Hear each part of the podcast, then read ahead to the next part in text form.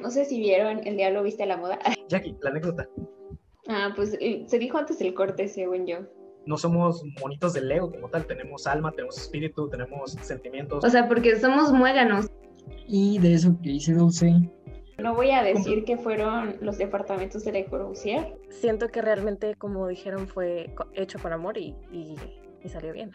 Entonces, anoten el derecho, pregúntenle a sus coordinadores. Hola, ¿qué tal amigos? El día de hoy estamos nuevamente en este podcast, su podcast de Plano Podcast, un podcast de estudiantes para estudiantes.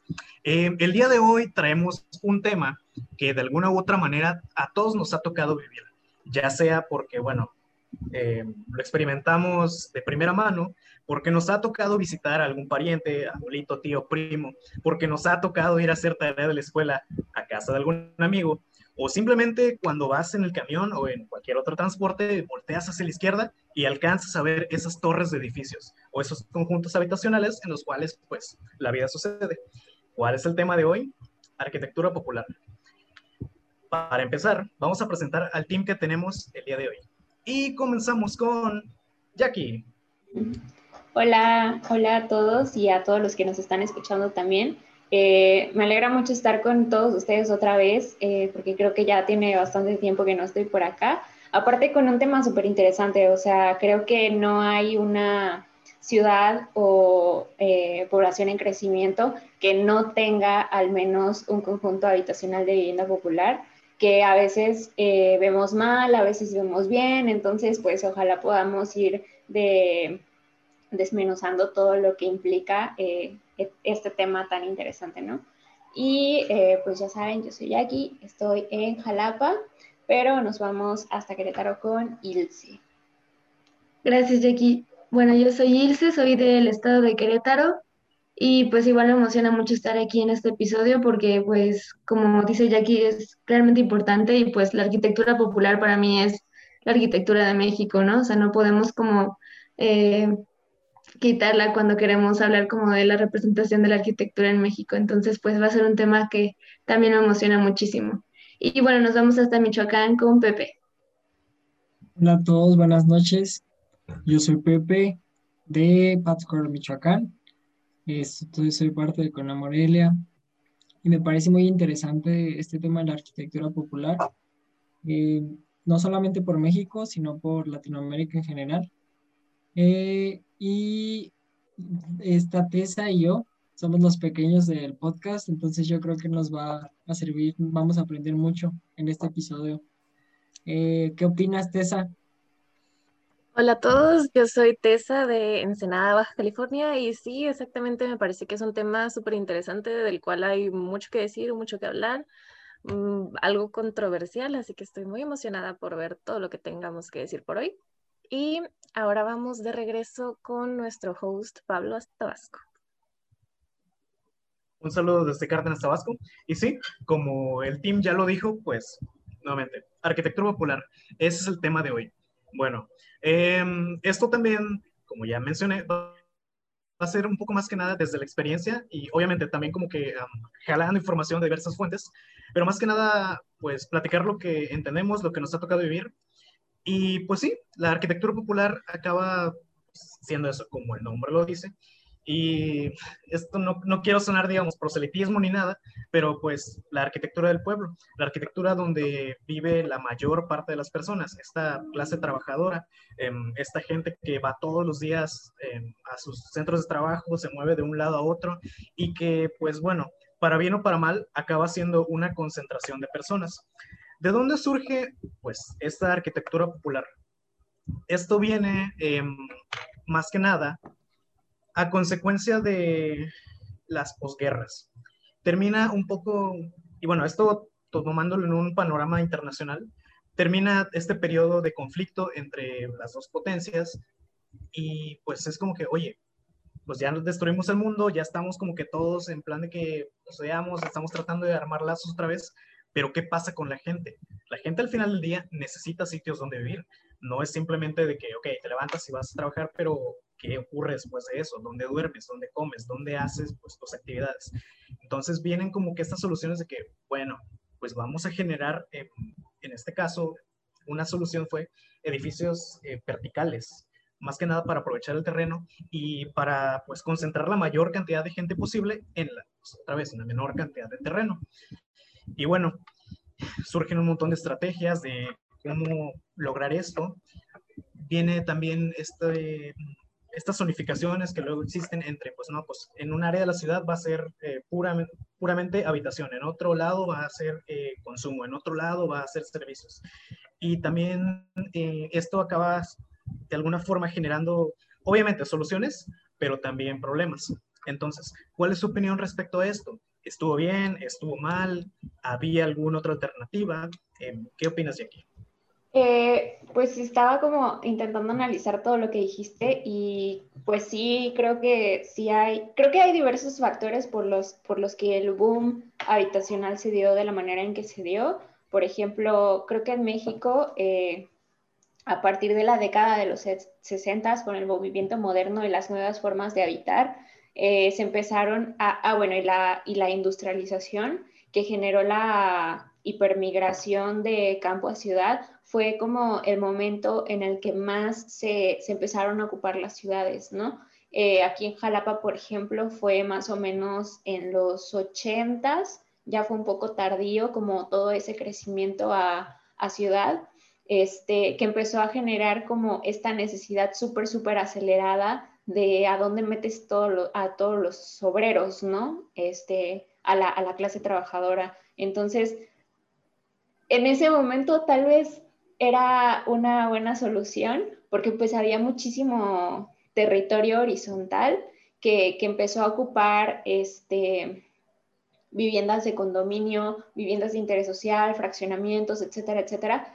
Pero tal vez como que, bueno, no, tampoco tenían por qué, ¿no? Prever tan a largo plazo qué iba a pasar con, todas, con todos esos nuevos desarrollos, ¿no? En algunas ciudades, por ejemplo, aquí se empezaron a formar eh, las manchas urbanas como trazas de archipiélago, en donde hay un, este, un desarrollo habitacional que está lejos de la urbanización y de la mancha urbana principal, que pues desencarrila un montón de problemas, o sea, al final sí está solucionando el problema de la habitación, pero desencarrila un montón de cosas como condicionar el uso del automóvil, este, estar lejos de centros de trabajo, de centros de servicios y todas estas cosas. Entonces, tal vez, eh, pues, soluciona unas cosas, como dices, y provocó otras muy feas. Y creo que en este momento, este, este tipo de desarrollos, pues, están causando muchísimos problemas, porque además muchas están abandonadas. O sea, hace unos meses veía este, gráficas de porcentajes del Infonavit y muchísima vivienda social se quedó abandonada porque al final no cumplía con las necesidades reales de la gente. O sea, eran, eran una solución a muy corto plazo que al final quedó chica. Entonces sí, creo que estamos en excelente momento de cuestionarnos qué está pasando con todo eso y qué vamos a hacer para solucionarlo, porque pues ya no hay espacio horizontal. Además de que la, o sea, tal vez ese método, como decían, como de expansión, tal vez servía, ¿no? Concentras a cierta cantidad de gente como en un núcleo, pero ya sea vertical o horizontal, tal vez eso sí funcionaba en los 60, llegó a funcionar, no sé, al final del siglo tal vez, pero pues ahorita yo creo que el tema de la vivienda sí es un tema que debe de estar en constante actualización, porque obviamente si tú cambias la forma en que haces la ciudad, vas a cambiar la forma en que haces vivienda, ¿no? Porque pues la gente se va a desarrollar de manera diferente. Y pues sí, obviamente tiene que ver con la intervención del automóvil, cómo se empezaron a hacer también las vialidades. Y pues algo que dijiste, Pablo, sí rescato que es como la importancia de la zonificación, ¿no? Tal vez en ese momento cuando se empezaron a generar los grandes grupos como de, de viviendas, eh, funcionaba hacerlo tal vez como por núcleos, pero yo siempre estoy, bueno, siempre he dicho que no hay mejor forma de generar ciudad y pues unificar que, esté todo mezclado, ¿no? O sea, usos mixtos. Entonces, tal vez lo único que yo, o sea, tal vez con este conocimiento que voy adquiriendo y que pues voy conociendo, tal vez si hubiera cuestionado incluso en ese momento que se estaba diseñando vivienda, cómo zonificabas, ¿no? Porque tenemos bien metido la, el método de zonificar por, por, este, por habitar, trabajar, esparcimiento y ya, ¿no? Y transporte pero yo creo que desde el principio sí me atrevo a decir que ese sí fue un pequeño gran error de cómo zonificaron las viviendas. Entonces, pues yo creo que sí importa, y también importa el tipo de vivienda y demás, pero pues también cómo, cómo la pones en contexto con todo lo que está después, ¿no? O sea, y pues más que nada que pues o sea, conocemos cifras de que en México casi toda la, o sea, hay como grandes manchas de, de vivienda de interés social. Y por ejemplo aquí en mi ciudad eso está creciendo así mm, exponencialmente, o sea, de verdad que ya donde vayas ya ves así un mar de casas blancas y así en serie, entonces también es algo como muy impactante de ver, entonces sí que realmente es muy triste, pero pues sí, sí es como, pues es algo que con lo que vivimos siempre, ¿no? Aparte en el espacio, o sea, no sé si vieron El Diablo Viste la Moda, pero en una parte Nigel dice así como de que, este, no sé qué, la talla 4 ahora es 2 y la 2 ahora es 0, ¿no? Y así está pasando con, con, la vivienda de interés social, o sea, hace unos uh, días hice una casa supuestamente residencial que era en un terreno de 7 por 15 y ese 7 por 15 hace unos años era el interés social, o sea, y al final el interés social lo dividieron, lo dividieron, lo dividieron y ahora son casas súper, súper diminutas. Entonces, o sea, la clase media ya no es la clase media, ¿no? O sea, ya... Sí, sí. Y la interés social ahora es inhumano.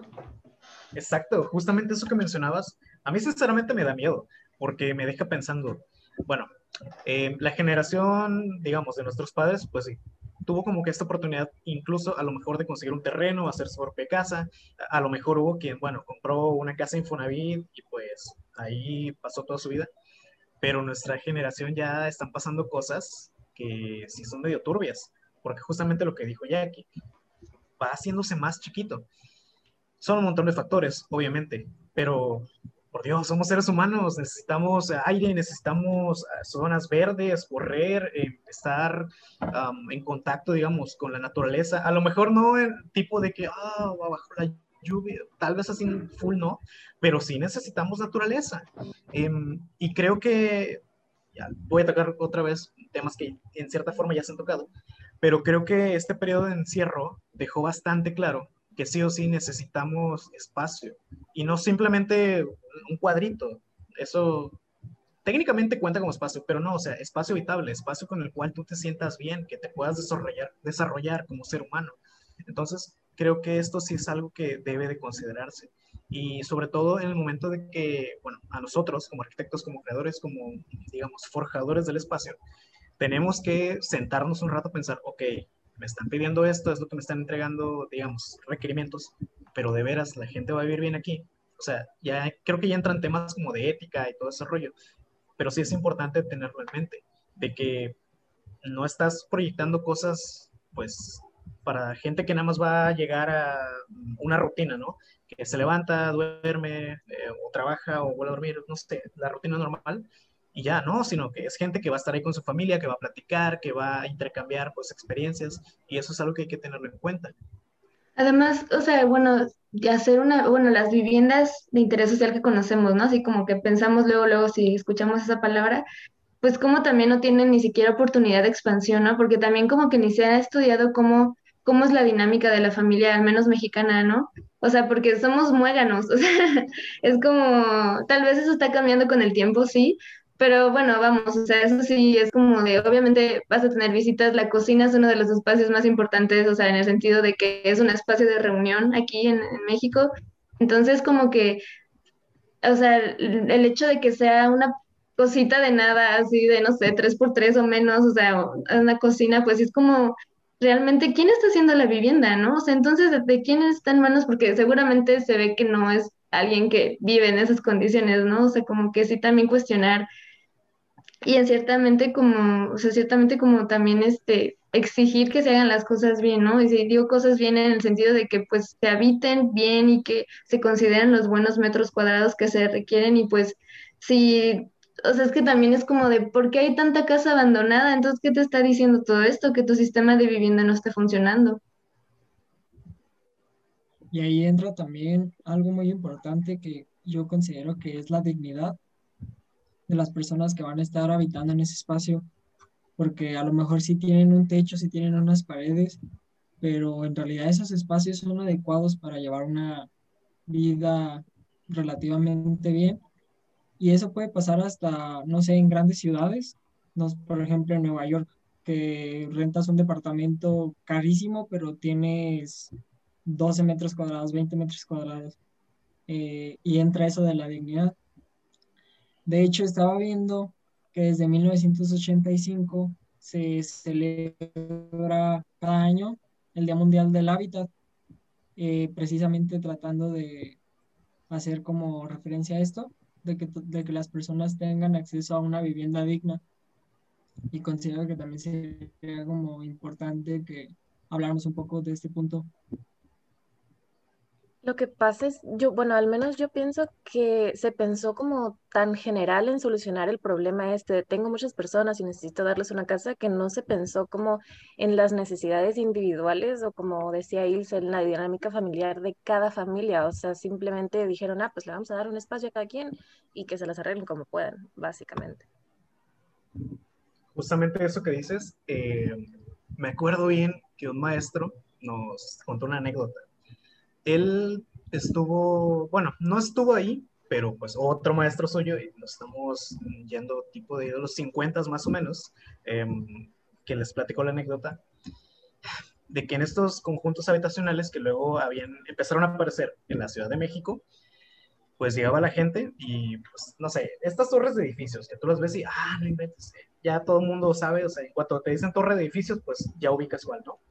Bueno, resulta que llegaba la gente del campo buscando nuevas oportunidades, eh, como que mejores servicios para elevar su calidad de vida. Llegaban con sus gallinas, llegaban con sus cabras, con sus borreguitos, y la gente de los edificios, como, o sea, los administradores como de, eh, ok. Y, no sabían para qué eran los baños, ¿no? ¿Es esa? Exacto, exacto, también, también eso. Bueno, si quieres cuenta, cuenta eso, eh, también está bueno. Bueno, resulta que, pues, ¿qué haces con tus animales, no? Los dejaban afuera y pues ya se imaginarán, ¿no? Los animalitos también tienen necesidades. Y luego, otra cosa, que en esos conjuntos habitacionales, pues, no sé, paredes, eh, maybe no blancas, pero, o sea, color uniforme, de pronto empezaban a aparecer como, como grecas, como plantitas, y todos como, güey, ¿pero esto qué? Era la gente que venía del campo, que de alguna manera trataba de plasmar su identidad ahí, su manera de vivir. Entonces, pues, ahí se ve bastante lo que decía Tessa, de que esta manera de meter gente, la mayor cantidad de gente posible en el menor espacio posible, pues viene a mutilar esa identidad, esa, esa manera de vivir que antes traían. Hay que considerar eso, porque no puedes hacerle eso a las personas.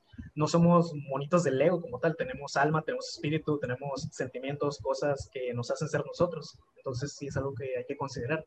Jackie, la anécdota. Pues nada, o sea, según yo era la misma, ¿no?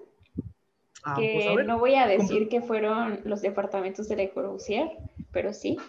Y es ah, que, eh, abastecían, creo, a una población mayormente rural y pues tan alejado de sus necesidades estaba que no sabían cómo se usaban los baños que nosotros conocemos, ¿no? Entonces terminaron usándolos para mil cosas, pero pues menos para lo que se suponía que eran. Entonces pues ya desde ahí hablamos de la deshumanización y porque aparte yo siento que la resolución de un problema arquitectónico urbano que tenga que ver con el hábitat es como en mayor porcentaje empatía, o sea, tienes que empatizar con las necesidades y con la gente, que pues obviamente son cosas que no piensas bueno, que no piensa el desarrollador, ¿no? Igual por ahí escuché que, eh, o sea, justamente el nombre dice tal cual a que va referente a la vivienda de interés social. O sea, al poner tú la palabra interés, ¿interés para quién? ¿No? O sea, hay que como cuestionar, o sea, como que de quién es la vivienda. Esa es la vivienda se hace para venderse, no para habitarse. O sea, esa es la realidad, entonces, o menos la actual, ¿no? La que se hace en serie y condominios y todo lo demás.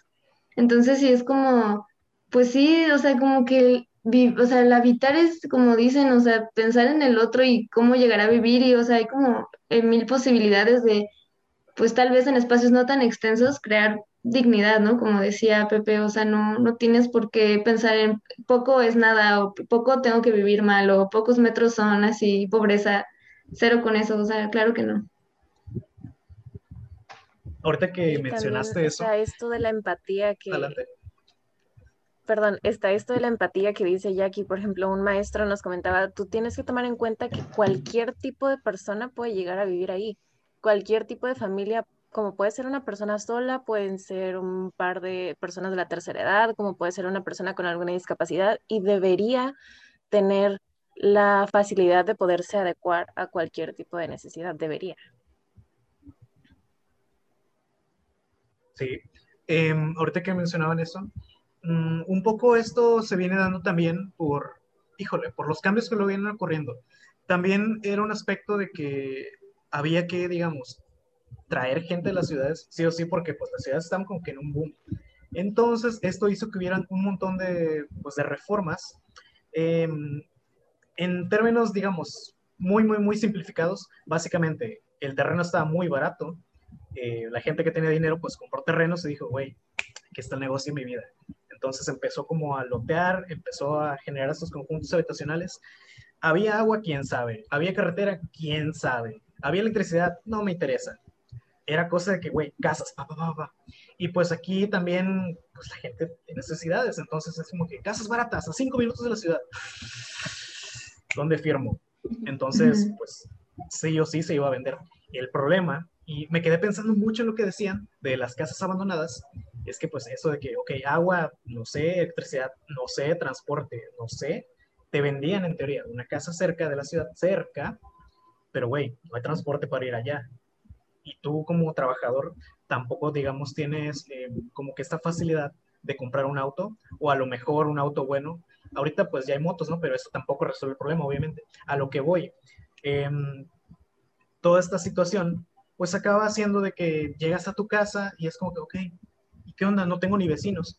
Se generan delincuencia eh, y otra clase de problemas.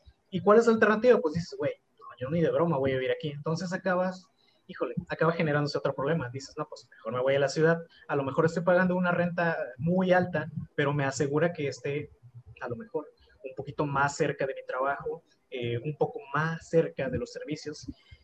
Acaba generando otra cantidad enorme de problemas. Pero, pues, es como que, no sé, prefiero no estar mal, mal, mal acá y estar un poquito mal acá. Entonces sí está como muy, muy, muy canijo ese asunto. Y bueno, eso es igual hablando de las personas que tuvieron acceso a créditos del Infonavit, al- a los programas del Instituto de Seguro Social, o sea, como a todos estos programas de vivienda social que de alguna manera te daban ciertas facilidades.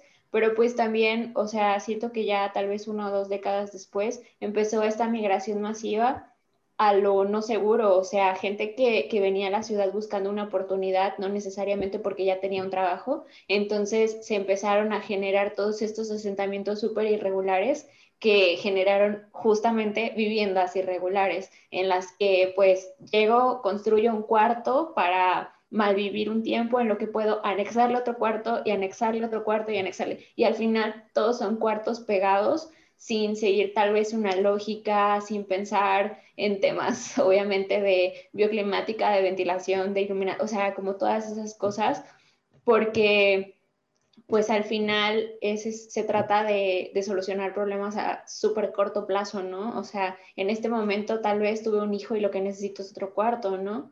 No necesito ponerme a buscar qué casa es la mejor y la más bonita, porque aparte no tengo el dinero, ¿no?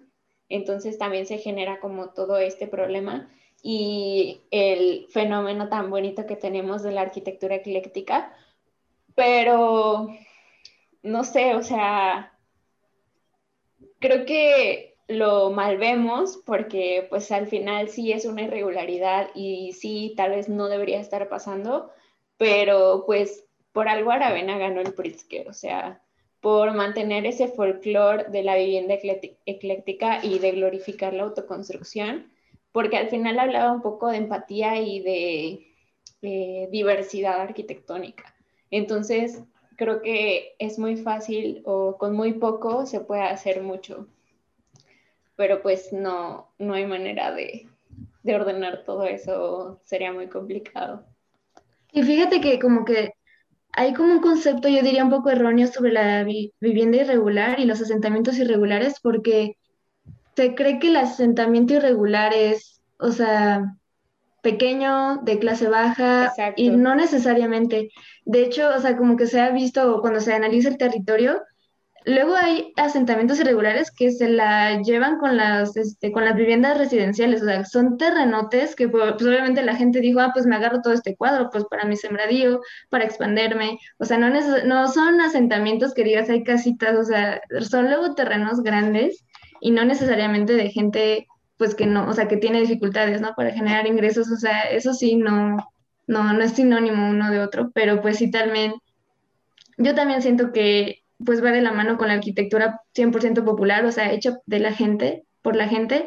Entonces yo también siento que este es un área como, pues, no sé, un área de oportunidad en la que más bien debemos como de aprovecharla, ¿no? O sea, porque erradicarla no se va a poder, o sea, no puedes controlar que la gente llegue a tu casa y más si la construyes de cierta manera que no le sirve. Entonces es más bien como sacarle, darle la vuelta y decir, bueno, o sea, este, este fenómeno está pasando, ¿qué vamos a hacer para que se haga no quiero decir bien porque pues también no somos como quien para decir cómo se hace todo, pero pues tal vez con esta como, mm, no sé, como este conocimiento técnico de que pues tal vez, o sea, si, si no se puede evitar que se pueda aportar, ¿no? Más bien.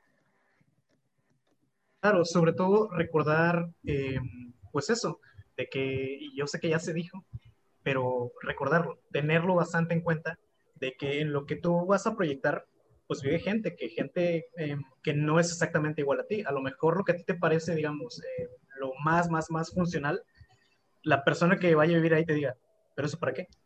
Y yo para qué lo quiero. Entonces, probablemente también sea como que un mix entre, obvio, entender a tu cliente, entender a las personas que van a vivir ahí, y si está muy canijo, porque, o sea, no puedes generalizar, digo, ya se intentó con el movimiento moderno y pues, todos vemos lo que pasó, ¿no? No digo que el movimiento moderno sea malo full como tal, ¿no? es como todo. ah, caray, ¿qué? O sea, es como todo, tiene sus claroscuros. Ser como, ser así, catalogarlo full, bueno, X. Pero lo que voy, eh, sí, pero lo que voy, son un montón de factores que hay que tener en cuenta. Y dijeron algo que, no sé, hasta suena esperanzador, de que, ¿qué vamos a hacer? ¿Hacia dónde vamos? Pero yo creo que eso es algo que podemos tocar después del corte. ¿Le entran? Va. Va. Va. Ok, volvemos pronto. No olviden seguirnos en arroba de plano guion bajo podcast en Instagram y de plano podcast en Facebook para más contenido del podcast. Además de seguirnos en nuestras redes, arroba Conea México en Instagram y Conea México en Facebook, donde podrán encontrar toda la información de nuestras actividades, talleres y conferencias, así como las últimas noticias que Conea tiene para ti. Bueno amigos, hemos vuelto de la pausa y pues ya dijimos muchas cosas sobre de dónde venimos, em, qué es lo que, bueno, no tanto que no nos guste, sino cosas que vemos y que obviamente uno se da cuenta de que probablemente no sean las más adecuadas, pero em, ya basta tanto de, hate. Vamos a ver em, un poco hacia dónde vamos. Y también para saber esto, hacia dónde vamos, es importante tomar de referencia también las cosas que, digamos, las personas llegan a hacer por su cuenta y cómo en nuestra labor de arquitecto de alguna manera puede ir integrándose y cómo debería de ir integrándose a esta manera de hacer vivienda. Em, ¿Alguno aquí tiene alguna experiencia, ya sea de algún familiar, no necesariamente en círculo cercano, pero a lo mejor familiar, pues no sé, conocido, amigo, con la autoconstrucción, procesos que tú digas, oye, esto es así, no necesite, digamos, un arquitecto, pero por ahí va, es el momento. Mm, yo creo que sí, sí, por ahí un par de, de experiencias cercanas y la verdad yo creo que es todo un reto poder eh, hacer el intento de, de, aprovechar mejor el espacio que tienes, el tan poco espacio que tienes y en las condiciones en las que está, porque lejos de cómo está en el interior, cómo está relacionado con lo que tiene en el exterior. Por ejemplo, las casas están completamente pegadas. Es, es, un, es un desastre intentar hacer algo ahí. Entonces, yo creo que sí es un, un, gran reto y más las personas que, como tú dijiste, que lo hacen sin una, sin una asesoría de algún arquitecto o algo así.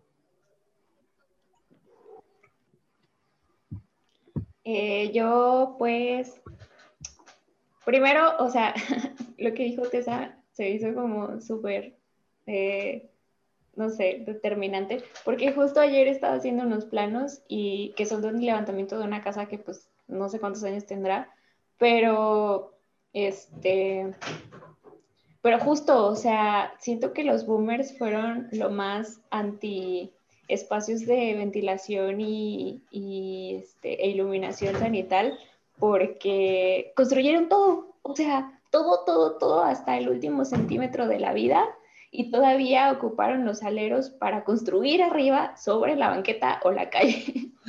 Entonces siento que sí fue una agresión completa, pero bueno, eso ya será otro tema. Y la verdad es que se me hace muy eh, interesante todo el fenómeno de la autogestión, porque como les dije al inicio, yo creo que la arquitectura es en gran porcentaje la empatía, porque en este momento es donde confieso que mi casa es autogestionada. o sea, la hizo mi papá con mucha planeación, pero la hizo como, o bueno, la proyectó de tal manera que de verdad nosotros aquí tenemos a lo lejos un volcán que es este, se llama el cofre de Perote.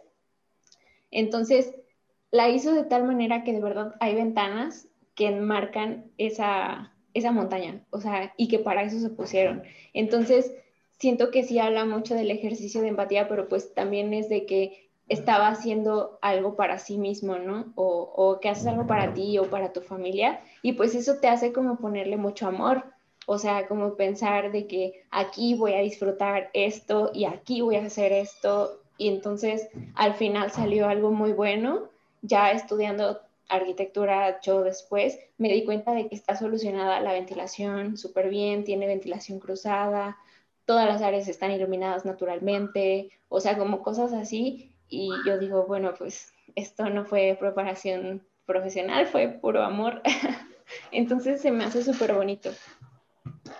Eh, Pero fíjate que la, la autogestión, pues justamente tiene eso, ¿no? O sea, ya desde que hablas de autogestión, yo creo que ya tiene el valor agregado, que es el de la identidad, ¿no?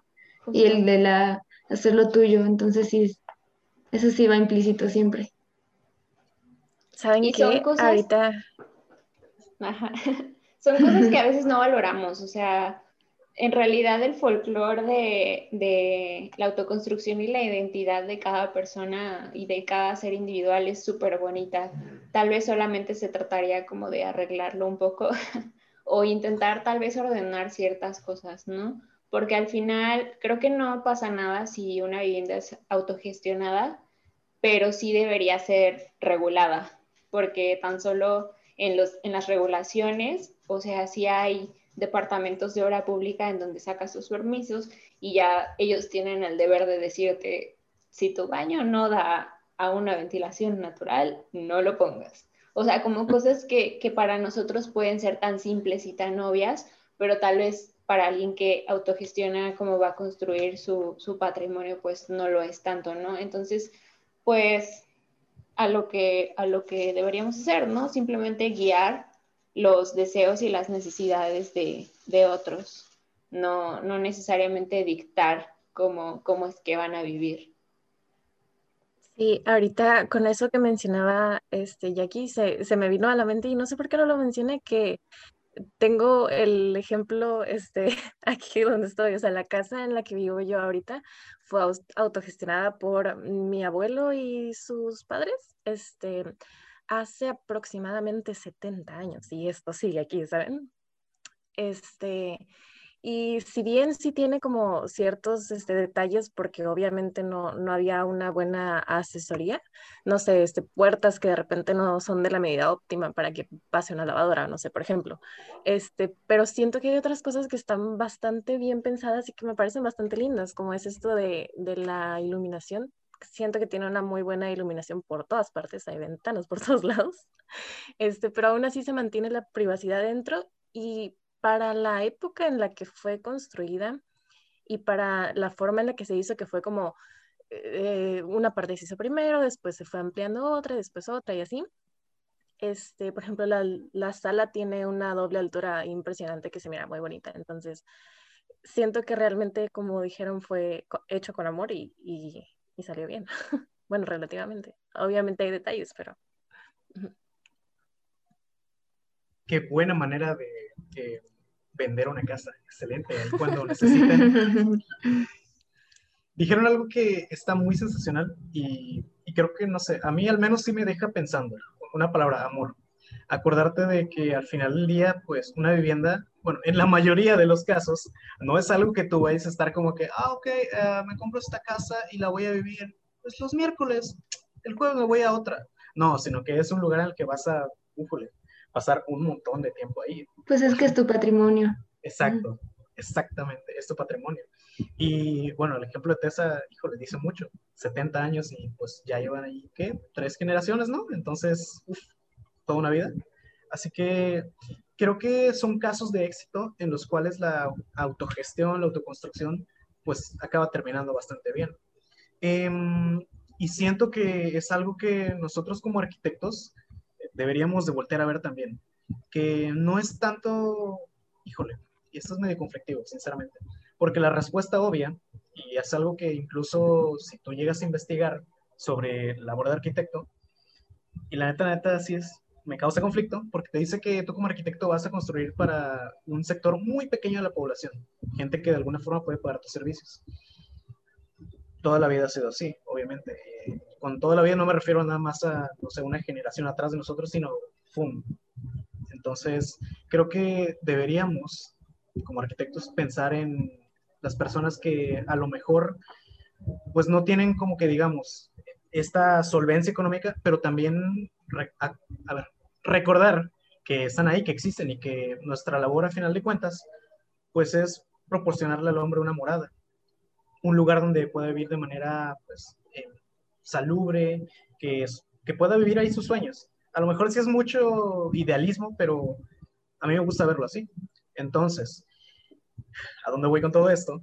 Em, últimamente también están como que surgiendo, em, esta idea no está como que nada más aislada, sino que está llegando a muchos lugares y precisamente algo que me recordó fue que hace tiempo salió un manual de la SEDATU donde vienen, digamos, instrucciones. Ojo, y es importante aclararlo, estas instrucciones, recomendaciones, no sustituyen la labor de un arquitecto, porque pues, híjole, es demasiado lo que se tiene que hacer.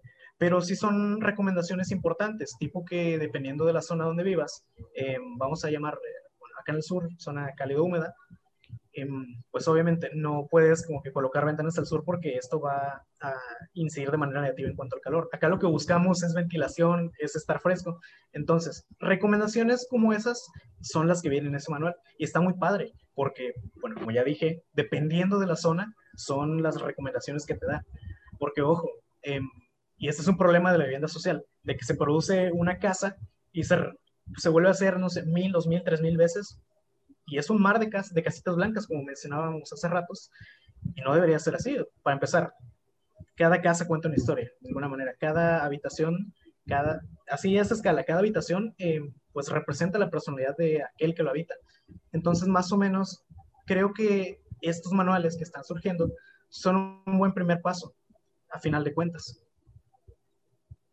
Sí, porque algo que yo quiero rescatar es que, eh, o sea, decían que la vivienda autogestionada, o sea, pues es hecha con amor, pero también, o sea, las personas se tienen ya de base un criterio eh, arquitectónico, o sea, realmente lo que decían, o sea, quieres hacer remates visuales y no necesariamente tienes que ser arquitecto para, para saber qué quieres tal vista, ¿no? En tu cuarto o qué tal orientación, o sea, también como que creo que se ha desvalorizado un poquito que la gente, si no un arquitecto no puede, y eso creo que sí no debería de ser, o sea, yo creo que más bien es como dice, ¿no? Como que, pues justamente tal vez sí se necesita un acompañamiento, ¿no? En la producción de la vivienda, pero no necesariamente que nos, no, o sea, estás ahí porque no saben. Pero bueno, Pepe, tú, tú ibas a decir algo. Que yo le, eh, va todo esto de la mano, que tiene sus pros y sus contras. Yo les puedo dar el ejemplo con mi familia hace un tiempo eh, construimos una casa, pero la hicimos por cuenta propia, o sea, sin tener un arquitecto. O sea, eh, tuvimos una constructora, pero no, no tenía arquitecto. Entonces, por ejemplo, hay muchas cosas que sí, que, que sí quedaron tal cual le gusta a mi familia, en especial a mi mamá, eh, porque literalmente mi mamá, pues, así, eh, como que trató de incorporar las cosas que a ella siempre le hubiera gustado tener en una casa.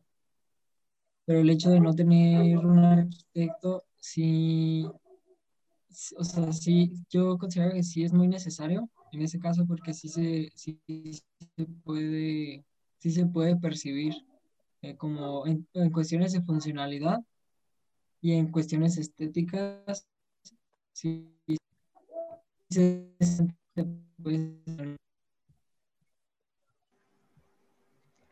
Justo esa anécdota me recuerda a, hay una anécdota que ya me voy a robar. Creo que es de Lucio Bunian, que, pues bueno, es un arquitecto y este arquitecto tenía su trabajador y este, y ya, ¿no? O sea, así como sus casas, etc. Entonces, en un momento, eh, bueno, el trabajador le dice, este, Arqui, yo voy a ahorrar porque yo quiero que usted me haga mi casa, ¿no? Y así, y pensándolo bien, o sea, como recapitulando un poco, las personas que, o bueno, los arquitectos que hacen obra, al final no muestran la identidad del habitante. Tal vez muestran, eh, tal vez toman en cuenta las necesidades del habitante, obviamente, pero al final la identidad que muestran es la del arquitecto. O sea, al, al punto de que ves obras y dices, este es un arquitecto tal, ¿no? Este es un arquitecto tal. Entonces, de alguna manera eh, sí se pierde un poquito como esta identidad eh, personal o individual.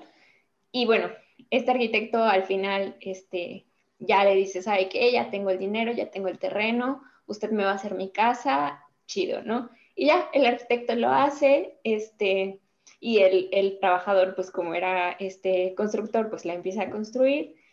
Y este, este arquitecto tenía unos domos como de estrella que para él significaban pues algo chido, ¿no?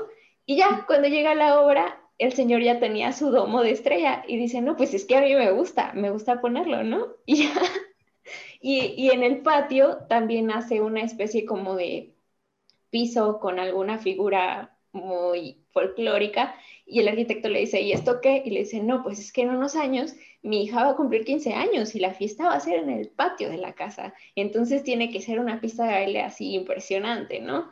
Y, este, y después este, ve alguna especie como de nicho y le dice, ¿y esto qué? O sea, esto yo no lo puse. Y dice, pues es que tengo que poner mi virgen, tengo que hacer mi altar. Entonces, como todas estas cosas que no sé, a mí se me hace una, anécdota súper bonita que, que al final siento que ese debería ser como el punto medio, o sea, de, concebir las, las áreas habitables humanas en, espacio, en, en comodidad, en todo lo que nosotros como, como arquitectos estamos preparados para, para prever y es, en este caso, pues el albañil, el, el, constructor fue el que la impregnó completamente de su identidad, ¿no? Entonces al final salió algo súper bonito y bien construido. Ahorita que mencionaste eso, me acordé de, híjole, saludos al arquitecto Victorino.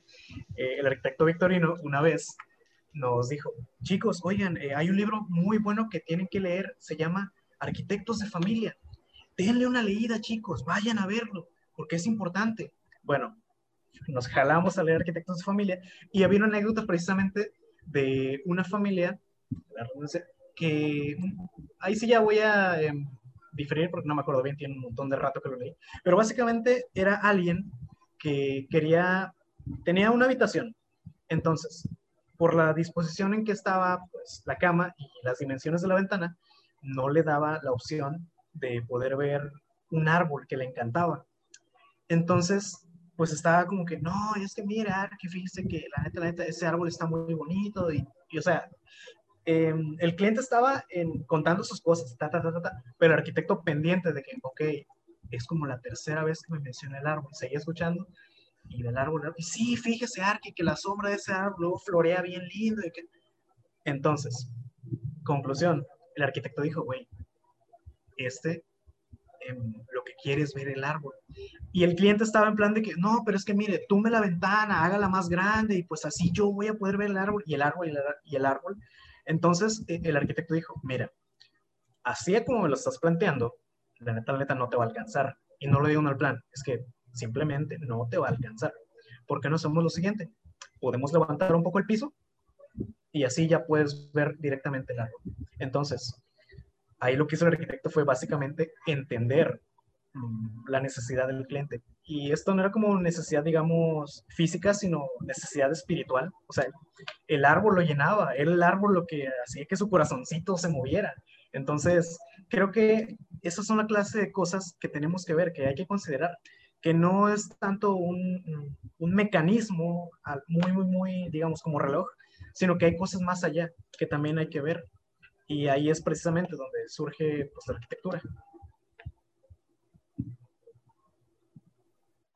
Y es que ahí se implementó, o sea, justamente el trabajo del arquitecto ahí fue darle una solución a algo que él ya quería y ya sabía que quería, ¿no? O sea, no, no era una necesidad que el arquitecto se inventó, más bien le, dio solución, ¿no? A algo que, que puede resolver. Yo creo que eso sí se rescata bastante de que los arquitectos pues estén, eh, intervengan en cómo se hace la vivienda, ¿no? Sí, lo que dijo Jackie, encontrar puntos medios, lograr este equilibrio entre lo que el cliente quiere, saber ver lo que, lo que quiere, pero también lo que necesita, y tú como arquitecto encontrar pues la solución. Que para esto, híjole, si es un trabajote porque se requiere experiencia, se requiere eh, haber visto antes un montón de soluciones, eh, conocimiento, empaparte de este conocimiento, de estas soluciones previas, para ahora sí poder decir, mire, lo que le presento aquí es, y esto es lo que me deja pensando, que lo que tú presentas es una posible opción de los millones de configuraciones que pueden, que pueden salir, porque pues luego, bueno, no sé si ustedes lo hacen, pero algo que suele pasar y que es como también como una trampa y esto lo digo desde una perspectiva en, las entregas escolares, tipo que llevabas dos propuestas o tres y llevabas una, una acá bien top, bien genial, y otras dos más o menos, eh, pues más o menos, para que mostraras tú la propuesta top y el profe dijera, ok, esta. Pero lo que voy, una misma, eh, una misma necesidad, distintas soluciones. Entonces, es todo un, un proceso, un viaje. A por dos. Continúen, raza. Voy a cortar esto, pero continúen. No, pues es que, este, creo que ya, o sea, se me hace súper bonito porque siento que académicamente estamos como muy acostumbrados a escuchar vivienda social y pensar en trabajo comunitario o como en cosas así que, que no necesariamente eh, dan el valor que en realidad tiene como, como todo este fenómeno, porque aparte no es como un fenómeno aislado, o sea, es una realidad que está presente en todas las ciudades, que, que, que, está, este, que comprende un gran porcentaje de, la habitabilidad del mexicano y del latinoamericano. Entonces, sí se me hace como a veces un poco injusto que, que no se voltee a ver eh, este, este tipo de vivienda como, como debería, ¿no? O no sé, no sé cómo decirlo, o sea, porque, por ejemplo, ahora en los, no sé si en todos, pero por ejemplo mi reglamento de, de construcción de fraccionamiento sí dice así como que el área verde elemental de no sé qué porcentaje y el área de donación de no sé qué. Y, o sea, son áreas súper hipotéticas que en realidad no están solucionando ningún problema y no están aportando nada, o sea, súper ilógicas y, y ya vas, no sé, 20 años después y hay casas que se volvieron mitad tienda, mitad casa, hay personas que te echaron sus, sus espacios de, estacionamiento, hay personas que, no sé, o sea, como hay 2.000 usos que, de lugares que ya estaban completamente construidos. Entonces, ¿qué pasa cuando tienes dos pesos de empatía y dices, les voy a dejar su espacio de intervención y apropiación? Y, o sea, siento que, que, es, por ejemplo, para, para desarrollos tan grandes, sí sería como, como una solución de decir, aquí está tu espacio para que hagas lo que quieras. ¿Puedes dar, ¿Pueden darnos el ejemplo del que hablábamos en el break? De quién hizo eso y le salió bien. Aravena. Ándale. Ah, pues se dijo antes el corte, según yo. Pero pues sí, o sea, fue lo que, lo que Ah. Aravena hizo. Ok. Creo que igual, eh, y aquí viene un pequeño comercial. Híjole, a veces como estudiantes se nos olvida esto, que nada más te piden, no sé, lista de requerimientos, como un reglamento prácticamente. Y, ok, lo cumple, va, lo cumple, va. Pero también pensar que va a llegar a un punto en el que van a dejar de hacer ejercicios académicos. Y que muchas veces nos quedamos con la idea de, no, es que yo voy a hacer una casota, cato. Pues si tienes suerte y Diosito te bendice, pues la neta, hazlo bien, ¿no? Y estaría sensacional. Pero seamos sinceros, muchos vamos a comenzar haciendo cosas pequeñas. eh, no sé, la típica remodelación de baño que tu tía te pidió, eh, el cuarto que quiere un La primo, ampliación. eh, exactamente. Así sea mínimo, pues tienes que hacerlo bien. Entonces, ¿a dónde voy con esto? Algo importante también es que si, digamos, como estudiante llega a surgir esta oportunidad de, no sé, participar en alguna especie de taller o encuentro para que eh, tengas como que este acceso con la vivienda social, pues la neta, la neta, es una súper mega oportunidad. Insisto, hay que voltear a ver hacia los sectores, vamos a llamarle, no tan afortunados.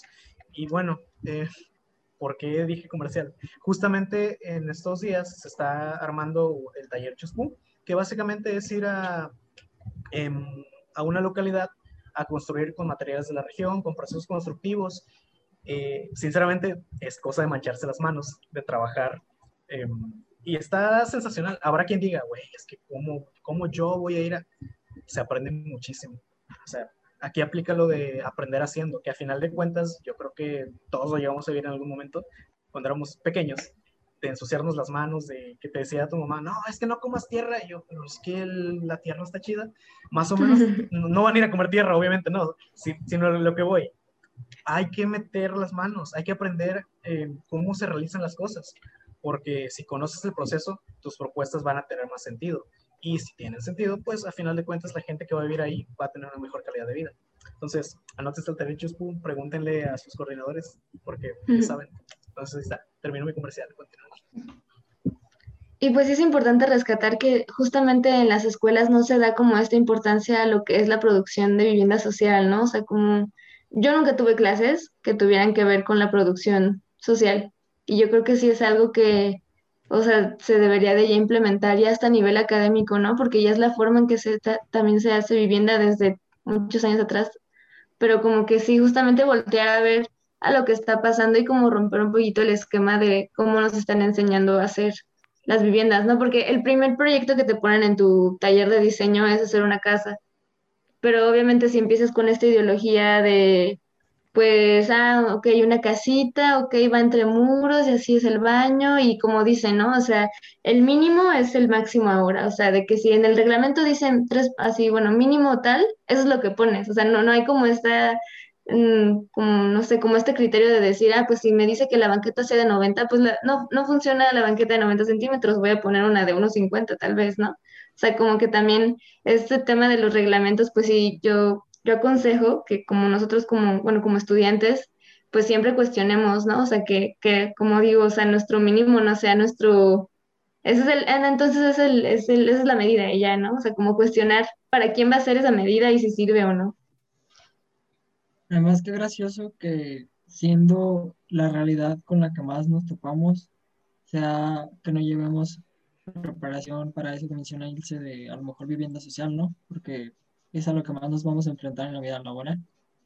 Eh, y de eso que dice Dulce, eh, sí estoy muy de acuerdo de tener criterio. Recuerdo en una ocasión, en semestres anteriores que tenía un compañero, estábamos haciendo un proyecto de departamentos y le pedía lo mínimo, creo que un baño, pero era, él estaba proponiendo un departamento para cinco personas y yo le decía, es que por- eh, el hecho de que te- el reglamento te esté pidiendo eso no significa que, que tienes que poner a lo mejor nada más un baño, ah, porque imagínate, tú te sentirías cómodo en, en una casa donde haya tantas personas eh, con nada más un solo baño.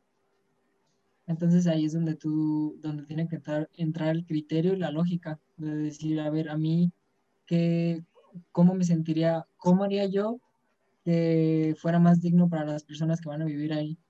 considerando pues los aspectos económicos y demás, pero siempre no dejar de lado esta parte.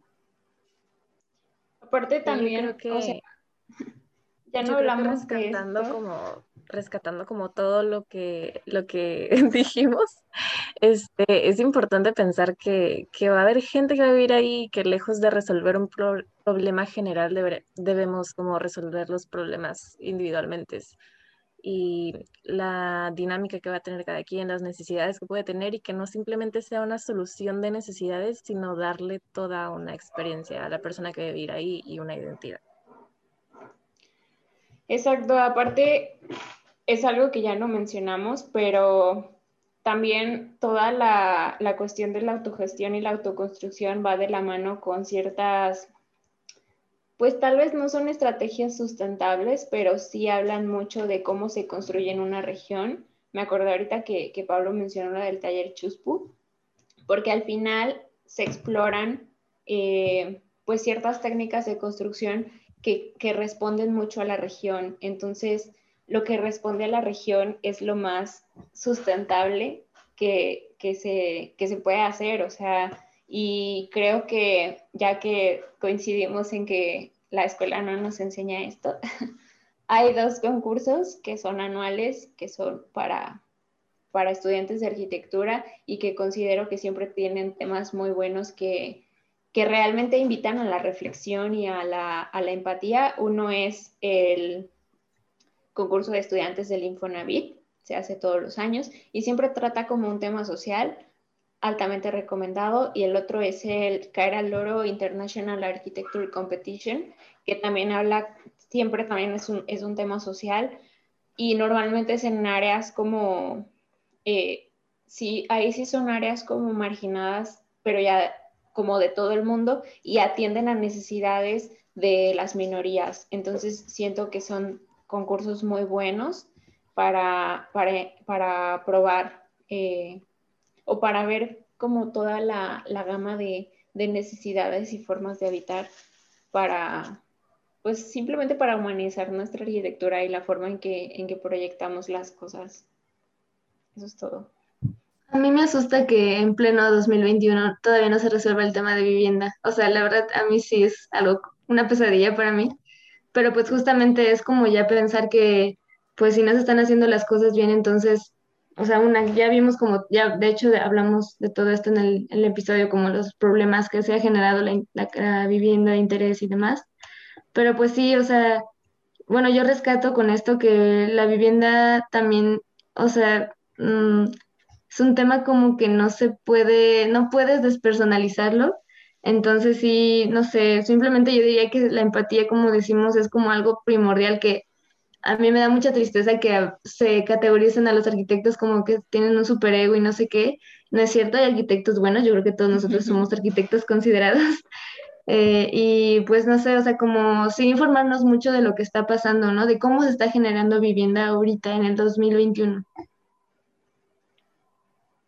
Claro, sobre todo pensando que, pues, híjole, en el futuro, más que nada, ver más allá de que sí, hay como que estos ejemplos de las cosas que ya se hicieron, como todo, hay casos de éxito, hay casos de no tan éxito, hay casos de Dios mío, no lo hagas, y creo que hay que aprender muchísimo de eso, de pues, lo que ya se hizo, eh, tomar lo bueno, lo malo, pues no digamos desecharlo, pero tratar de mejorarlo, porque al final de cuentas, todo es mejorable, todo tiene potencial para, para cambiar, al final de cuentas. Es solo de verlo desde otra perspectiva.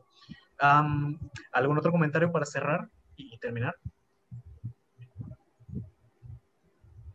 Ya se dijo todo. Sí, lo mismo pensé. Bueno, em, pues sí, ya se dijo todo, ya está todo full, ya la raza tiene sueño y me incluyo, la neta. Entonces, gracias. no saben, pero grabamos a las 3 de la mañana. 3 de la mañana, aquí son La hora del demonio. Ténganos piedad. Sean empáticos, de eso hablamos. No nos juzguen raza, tenemos cosas que hacer.